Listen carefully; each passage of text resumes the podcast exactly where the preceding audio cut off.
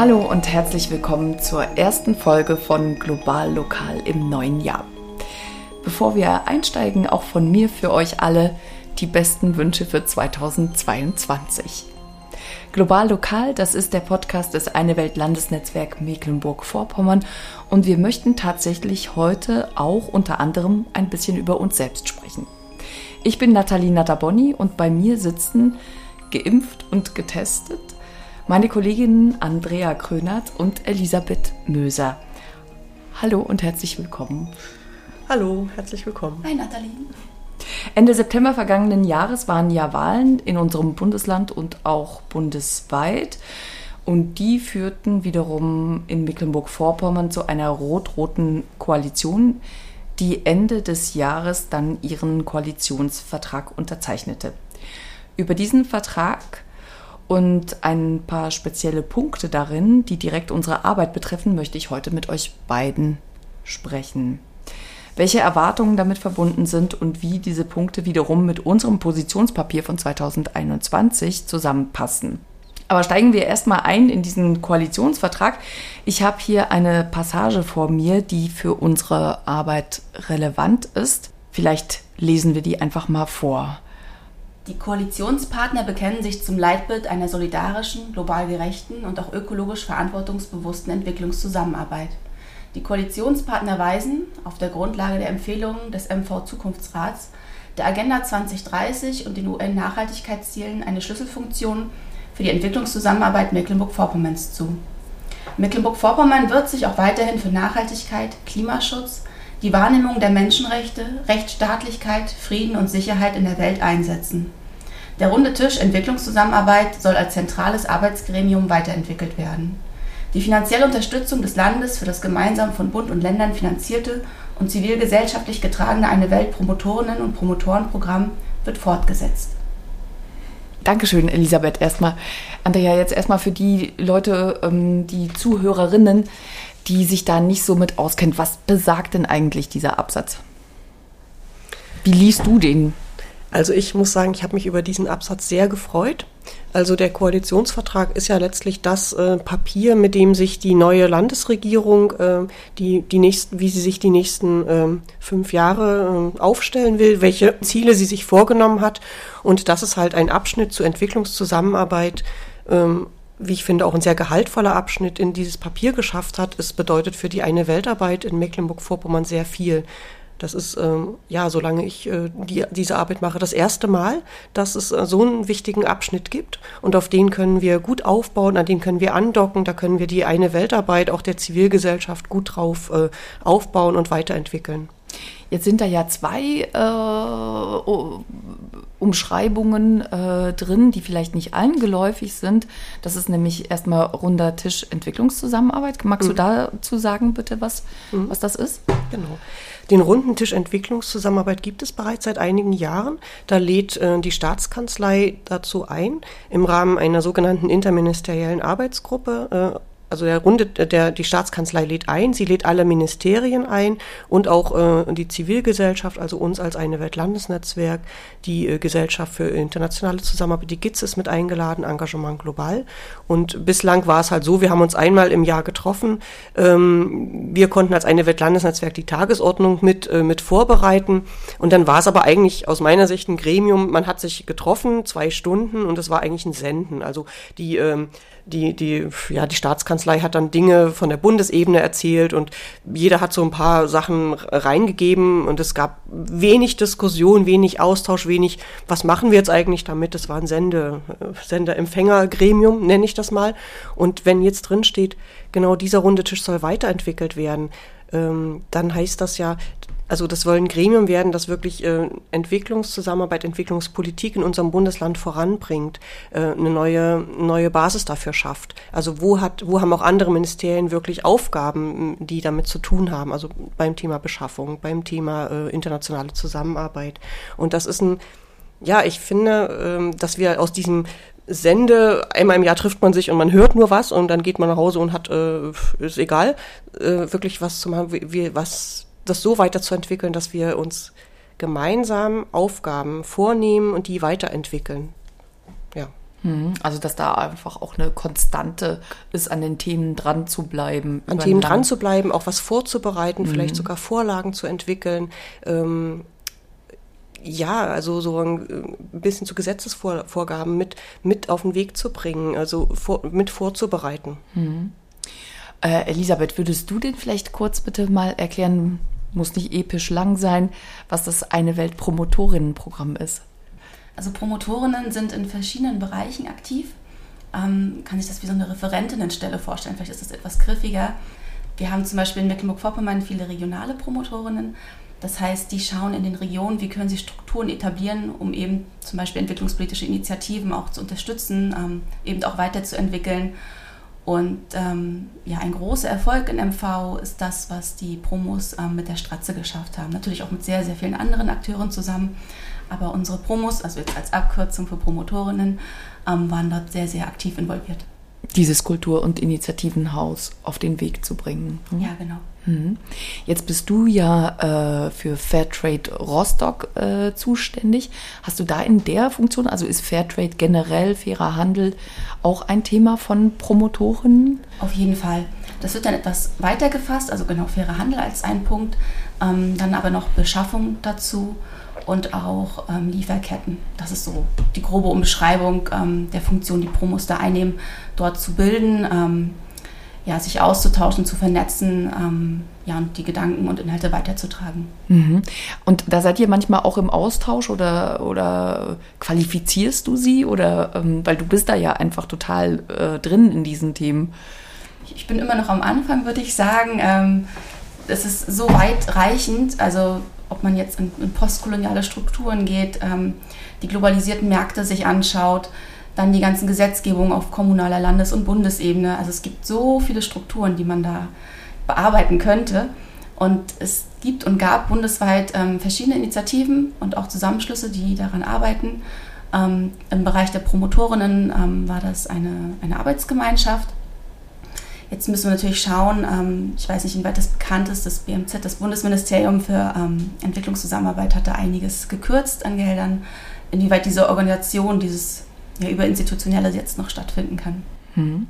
Jetzt, wenn wir wieder nochmal zurück, oh, ich hätte eine Brille mitnehmen sollen, merke ich gerade, wenn wir auf Landesebene nochmal ähm, ähm, gucken, du hast vorhin das Stichwort genannt, Beschaffung, faire Beschaffung. Kannst du vielleicht uns da noch mal kurz erklären, was damit gemeint ist. Damit geht es um den Einkauf, ähm, den wir staatlich organisiert haben. Das heißt, ähm, Kommunen, Land und Bund haben eine große Beschaffungsmacht. Ähm, weil wenn sie einkaufen, dann ist es nicht wie bei uns privat, mal hier ein kleiner Kaffee oder ein neues Handtuch. Dann geht es da um wirklich Größen, um ja, einfach relevante Summen. Und das heißt, dass ähm, ja, wir natürlich auch uns freuen würden, wenn Mecklenburg-Vorpommern da aktiv sich beteiligt, ähm, Produkte nachhaltig zu beschaffen. Nachhaltig kann man jetzt weit fassen. Ähm, wir verstehen darunter regional, ökologisch, aber auch fair gehandelt, je nachdem, wo das Produkt eben auch herkommt. Und in diesem Jahr ist etwas Wundervolles passiert. Ähm, und zwar wurde das Bestattungsgesetz in Mecklenburg-Vorpommern angepasst. Und dort ähm, gibt es jetzt einen Passus, ähm, der nennt sich gegen Kinderarbeit. Und da geht es darum, dass Natursteine für Grabmäler ähm, nur noch dann beschafft werden dürfen, wenn eben keine Kinderarbeit dahinter steckt. Ähm, das klingt jetzt erstmal relativ simpel, aber wenn man eine Zertifizierung sucht, die Kinderarbeit ausschließt, dann sind dort auch immer schon die anderen Kriterien mit drin. Also Arbeitsschutz wurde eingehalten, es gibt Arbeitszeiten, es gibt Urlaubstage, ähm, es gibt die Möglichkeit, sich beschweren zu dürfen, also auch sich versammeln zu dürfen, Diskriminierungsfreiheit und so weiter. Also die ganzen Kriterien des fairen Handels ähm, hängen dann damit dran. Und ja, das gilt jetzt ähm, für Natursteinbeschaffung, für die ähm, Grabmäler, für die Friedhöfe. Das wäre natürlich nochmal was ganz anderes, wenn äh, jetzt da was Ähnliches in Richtung äh, Kaffee bei Veranstaltungen, äh, IT, ne? also das ist nochmal ein ganz großes Thema mit den seltenen Erden und, ähm, und so weiter und so fort äh, Standard würden. Steht dazu was im Koalitionsvertrag? Soll ich mal weiter? Andrea nickt schon, dann äh, übergeben wir mal. Also genau, es steht halt genau zum Thema öffentliche Beschaffung einiges im Koalitionsvertrag und das sind auch gute Andockpunkte für uns. Also und es geht, wie du schon gesagt hast, ist also gerade Natursteine ist es eins Thema, das ein großes Thema sind Textilien. Das Land beschafft sehr, sehr viele Textilien für die ganze Berufsbekleidung, für Feuerwehr, für Polizei, äh, für, für kommunale Krankenhäuser. Dort überall werden Textilien gebraucht. Äh, ne, es geht also weit über das, was wir unter, äh, also Kaffee und Tee hinaus und Lebensmittel. Und es gibt einen Passus im Koalitionsvertrag, also die Beschaffung, das Beschaffungs, Beschaffungs die Art der Beschaffung anzufassen, das äh, gesetzliche Vorgaben zu machen. Also dort äh, geht es natürlich sehr oft um faire Löhne auch und, äh, äh und es gibt aber auch einen Passus, äh, nachhaltigen Nachhaltigkeitscheck einzuführen. Und genau. da werden wir mhm. ansetzen mhm. und werden sagen, also es soll entlang der globalen Lieferketten Menschenrechte eingehalten werden. Das wäre für uns ein ganz wesentlicher Baustein. Und insofern ist das wirklich, wie Elisabeth sagte, eine große Marktmacht. So wenn das Land Mecklenburg-Vorpommern als eins der Bundesländer hoffen natürlich, dass das viele nach nachziehen, ähm, da wirklich äh, Nachhaltigkeitskriterien bei der Beschaffung äh, einfügt. Und wir werden genau dabei am runden Tisch zum Beispiel äh, Vorarbeiten machen und uns da austauschen und Ideen sammeln. Ähm, wisst ihr vielleicht zufälligerweise, wie das in anderen Bundesländern aussieht? Weil ich habe ja an vielen Stellen, wenn es um eine, eine Weltthemen äh, geht, schon mitbekommen, dass es da oftmals auch andere Bundesländer gibt, die in der Richtung schon unterwegs ist, sind. Die meisten Bundesländer sind weiter als wir. Ähm, es gibt aber auch Bundesländer, und das ist dann wieder regierungsabhängig, die sind auch wieder Schritte zurückgegangen. Da gab es wirklich nach jahrelang harter Arbeit, auch durch die Promos, ähm, tolle Gesetzesgrundlagen, die dann wieder zurückgenommen wurden. Das ist natürlich sehr, sehr traurig. Und deswegen ja, sind wir sehr zuversichtlich und hoffnungsvoll, was die rot-rote Regierung bei uns im Bundesland angeht. Und vielleicht nochmal, also aus meiner Sicht ist, die gut, ist eine gute Vorarbeit da. Also wenn wir noch vor vier, fünf Jahren ähm, mehr Bewusstseinsarbeit gemacht haben dafür, dass das notwendig ist. Ich glaube, dieses Bewusstsein ist in viel, bei vielen, in vielen Köpfen angekommen, auch in, in vielen Verwaltungs, bei vielen Verwaltungen. Und jetzt geht es darum, wie wird es umgesetzt? Also welche Verwaltungsvorschriften brauche ich, damit ich trotzdem rechtssichere Ver, ähm, Vergaben habe? Denn das ist immer das, äh, das, die, die Angst davor, dass man irgendwas nicht rechtssicher macht. Und das ist sicher, jetzt sehr detailbehaftet, aber ähm, ja, wir haben dann, wir haben eine große Möglichkeit wirklich an, an, an globalen, also globale Veränderungen hin zu globaler Gerechtigkeit äh, mit, mitzugestalten. In kleinen Schritten. Und wenn ich euch, euch richtig verstehe, dann würde das natürlich auch nicht an dem Punkt stehen bleiben, denn an der Stelle haben ja diese Verwaltungen diese Landesinstitutionen die Vorreiterinnenrolle. Und ähm, dann müsste natürlich die private Wirtschaft auch irgendwann mal nachziehen. Ist das so zu verstehen? Oder? Also auf freiwilliger Basis wäre das super, genau. Ähm, es gibt ja jetzt ein Bundesgesetz ähm, zur Beschaffung zu den Lieferketten. Wir warten eigentlich auch noch auf äh, den, äh, den, wir warten eigentlich auch noch auf den europäischen Vorschlag. Ähm, da sollte es auch noch was zu den Lieferketten geben, was wichtig wäre, weil wenn nur Deutschland sich separiert, ist es ein bisschen schwierig, weil Firmen wandern dann eben auch aus oder suchen sich ihre Wege. Ähm, genau, also auch Gesetzgebung ähm, für Unternehmen ist natürlich möglich. Wenn jetzt aber eine Verwaltungsmitarbeiterin zuhört und gar keine Lust hat, äh, so lange zu warten, bis da irgendwelche neuen Gesetze auf den Weg gebracht wurden, was ja unter Umständen etwas länger dauern kann, was wäre denn der erste Schritt oder hat sie überhaupt eine Möglichkeit, selber bei sich in der Verwaltung was anzustoßen? Auf jeden Fall.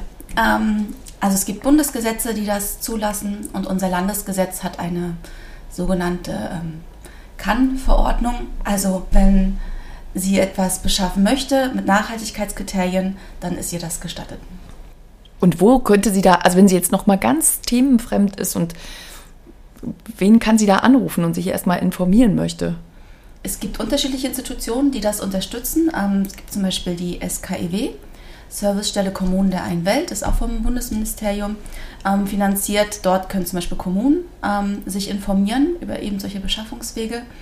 Und dann gibt es zum Beispiel die ZIR, die christliche Initiative Romero, die schon mehrere Beschaffungen auch ähm, begleitet hat in Kommunen und in Verwaltungen und die einen sehr, sehr großen Erfahrungsschatz mitbringen. Und dann ist aber auch die Frage, um welches Produkt geht es. Da gibt es zum Beispiel noch Femnet, da ähm, ist man sehr firm in Sachen Bekleidung. Und ähm, generell kann ich immer empfehlen den Kompass Nachhaltigkeit. Kann man so direkt mal in die Suchleiste bei sich im Browser eingeben. Dort findet man wirklich alles an Produkten, die jemals von Kommunen und Ländern beschafft wurden, mit welchen Ausschreibungen, ähm, mit welchen Ansprechpartnerinnen. Das heißt, das ist eigentlich eine sehr, sehr gute Quelle, um auch überhaupt erstmal reinzukommen in das Thema. Super, da stellen wir die Links auch dann in die Show Notes rein. Sehr gut. Ähm, wenn wir jetzt mal auf unser kurz auf unser eigenes Positionspapier schauen, scheint mir, dass wir da doch ähm, einiges davon auch im Koalitionsvertrag in Ansätzen äh, wiederfinden, zum Beispiel Mobilitätswende, erneuerbare Energien und so weiter. Aber bevor wir da nochmal einsteigen, einen Schritt zurück, Andrea. Wir sind ja das eine Weltlandesnetzwerk Mecklenburg-Vorpommern und versuchen immer auch die globale Perspektive mit hineinzunehmen, auch wenn es um so Themen geht wie erneuerbare Energien bei uns im Bundesland oder Mobilitätswende in ländlichen Strukturen wie in Mecklenburg-Vorpommern. Mm. Kannst du bitte noch mal was zu unserem Begriff und unserem Verständnis von Entwicklungszusammenarbeit sagen? Mhm. Kann ich gern machen. Ja, und warum natürlich ja. sich dann eben auch solche Punkte in so einem Positionspapier mhm. wiederfinden. Ne? Genau.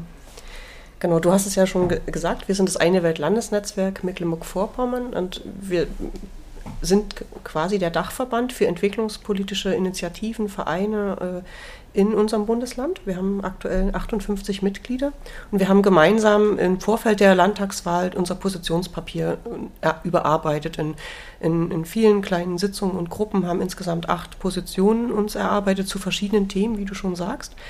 Und äh, da war also Klimaschutz dabei, globale Landwirtschaft, äh, äh, Mecklenburg-Vorpommern als Migrationsgesellschaft, äh, Bildung für nachhaltige Entwicklung. Also wir haben uns wirklich vielen Themen dort angenähert. Und die Grundlage für unseren Begriff von Entwicklungspolitik, Entwicklungszusammenarbeit sind letztlich ist die 2030-Agenda der UN, der Vereinten Nationen äh, mit den sogenannten globalen Entwicklungszielen, den globalen Nachhaltigkeitszielen, den SDGs also 17 globale Nachhaltigkeitsziele. Und das ist, das ist unsere Basis auch der, und das hat einen sehr weiten, das impliziert einen sehr weiten Begriff von Entwicklungs, von Entwicklung insgesamt äh, weltweit gesehen. Also der alte Begriff ist vielleicht, finde ich manchmal so ein bisschen eingeengt. Das ist so eine von Nord nach Süd gerichtete Unterstützung, äh, Hilfe. Ähm, und wir sagen, die gesamte Welt muss sich eigentlich verändern, transformieren, gemeinsam entwickeln. Und insofern sind auch äh, Länder des globalen Nordens, wir hier in Deutschland, in Europa, in äh, Mecklenburg-Vorpommern, sind quasi auch ein Teil dieser Entwicklung. Und wenn wir unsere äh, Wirtschaftslebensweisen nachhaltig gestalten, dann ist das äh, viel hat das eine sehr, sehr große Bedeutung für Gerechtigkeit auch in, in, in, im globalen Maßstab, auch im globalen Süden. Denken wir nur an ähm, Handelsverbindungen, wie jetzt beim Thema Beschaffung. Ne? Also wenn wir hier äh, unsere Produkte, die wir hier verbrauchen, nachhaltig beschaffen, entlang der globalen Lieferketten auf Menschen, Einhaltung von Menschenrechten achten, dann ist es eine viel größere Bedeutung für Entwicklungszusammenarbeit, als wenn wir nur kleine, ich sag mal, kleine Projekte irgendwo unterstützen wenn, äh, wenn du mit dieser Brille nochmal auf den Koalitionsvertrag äh, guckst. Ja, wir sollten das auch nicht zu hoch hängen. Ne? Also der Koalitionsvertrag ist ein Koalitionsvertrag, ist jetzt erstmal ein Papier. Äh, an dem können wir aber, ich finde, wir an vielen Stellen, nicht nur an der, die am Anfang gelesen wurde, können, an vielen Stellen können wir gut anknüpfen, andocken mit Themen der eine Weltarbeit, die uns befassen. Ich möchte es gerne mal an, ich kann an zwei, drei Punkten das mal festmachen. Das eine ist der Begriff von Nachhaltigkeit generell. Den, das finde ich sehr gut, dass sich dieser, dieser Begriff von Nachhaltigkeit, so wie wir ihn verstehen, im Sinne eines Nachhaltigkeitsdreiecks, also der Gleichwertigkeit von Ökonomie, Ökologie und Sozialem, dass das sich durch den Koalitionsvertrag durchzieht, dass dieser Begriff von Nachhaltigkeit an mehreren Stellen auftaucht, auch immer wieder betont wird. Das ist, ähm, das finde ich einen sehr, sehr wichtigen Grundsatz. Das ist, ähm, Elisabeth nickt, ne? Das ist also bisher. Ich nicke. Ja, das war ähm, bisher immer, ähm, ja, wurde nach, ja, egal. Also das finde ich einen sehr, sehr wichtigen Grundsatz. Ein zweiten Punkt, den wir, äh, den wir finden im Koalitionsvertrag ist, äh, wir arbeiten ja zum Thema Bildung für nachhaltige Entwicklung, BNE, als auch mit dem Schwerpunkt globales Lernen. Und äh, es ist uns gelungen, also nicht nur uns allein als eine Weltnetzwerk, sondern auch zusammen mit vielen anderen Akteuren, die wir in dieser Landesarbeitsgruppe äh, BNE gemeinsam arbeiten, einen sogenannten Masterplan Bildung für nachhaltige Entwicklung dass der im Koalitionsvertrag äh, auftaucht, verankert ist. Und da geht es darum, nicht, nicht um nichts Geringeres als in Kitas und in Schulen, wir wünschen uns noch die Hochschulen, aber das ist jetzt mal ausgeklammert, also in Kitas und Schulen Bildung für nachhaltige Entwicklung verankert wird. Und zwar in Lehrplänen, aber auch in den gesamten Institutionen. Da geht es auch um, wie agiert der Hausmeister, wie ist, die, wie ist das Schulprogramm aufgestellt, äh, wie sind Schülerinnen und Lehrerinnen in Prozesse eingebunden. Ein ganz wichtiger Baustein. Jetzt kurze Zwischenfrage. BNE, Bildung für nachhaltige mhm. Entwicklung, mhm. bitte einmal kurz erklären für diejenigen unter uns, die vielleicht noch nicht so sehr mit dem Thema in Berührung gekommen sind. Also was, was besagt das in zwei Sätzen? Elisabeth. Also eigentlich steckt der Kontext schon in den Worten selbst drin. Das heißt, jungen Menschen, aber auch den Leuten, ähm, die diese jungen Menschen unterrichten oder sie anleiten, ähm, wird deutlich gemacht, was nachhaltige Entwicklung bedeutet, was Nachhaltigkeit bedeutet und äh, wie man das auch praktisch umsetzen kann. Also mal ganz einfache Beispiele, so ein, so ein Schülerinnengarten. Das wäre auch etwas, was zur Nachhaltigkeit beiträgt, denn ähm, den jungen Menschen wird beigebracht, wie wächst mein Obst und Gemüse, was muss ich dafür tun. Ähm, wir werden hier kein Glyphosat oder ähnliches einsetzen, sondern wir machen manuelle Unkrautbeseitigung, wie auch immer. Ähm, das wäre so ein ganz simples Beispiel auch für nachhaltige Entwicklung bereits. Andrea, jetzt nochmal etwas ganz anderes. Für unsere Arbeit ist unter anderem auch wichtig, ist es auch wichtig, Ansprechpartnerinnen in den einzelnen ähm, Parteien, in den einzelnen Fraktionen des Landtages zu haben. Mhm. Ähm, das ist ja auch unsere Arbeit als Dachverband, die Interessen unserer Mitglieder in die Politik ähm, hineinzutragen und dafür zu stehen. Und ich weiß, dass du die Fraktionen angeschrieben hast. Und ähm, bisher war es ja so, dass äh, wir eine ganz starke Ansprechpartnerin haben. Das kann man, glaube ich, ruhig sagen. Das war, war und ist Dagmar Kaselitz von der SPD. Und ähm, in den anderen Fraktionen sah es da ein bisschen anders aus. Hast du denn inzwischen Rückmeldungen auf deine Briefe bekommen? Also ich gehe davon, also ja, du hast recht. Bisher war das äh, in dem, im alten Landtag war es vor allem die SPD, auf die wir uns da verlassen konnten. Äh, auch die Linke als Oppositionspartei, da hatten wir Kontakte. Aber die Position einer entwicklungspolitischen Sprecherin hatte so explizit wirklich nur die SPD-Fraktion. Das wird auch so beibehalten und ähm, wir werden, ich gehe sehr davon aus, dass wir äh, auch von den anderen, äh, von den anderen Fraktionen von den demokratischen Fraktionen, die wir angeschrieben haben, auch äh, Rückmeldungen bekommen. Ähm, von einigen ist das, liegt das auch schon vor. Die ersten Gespräche sind, habe ich schon bereits geführt, äh, dass wir ähm, da in guten Kontakt kommen, sowohl mit den beiden Re äh, Regierungskoalitionären als auch mit den Oppositionsfraktionen.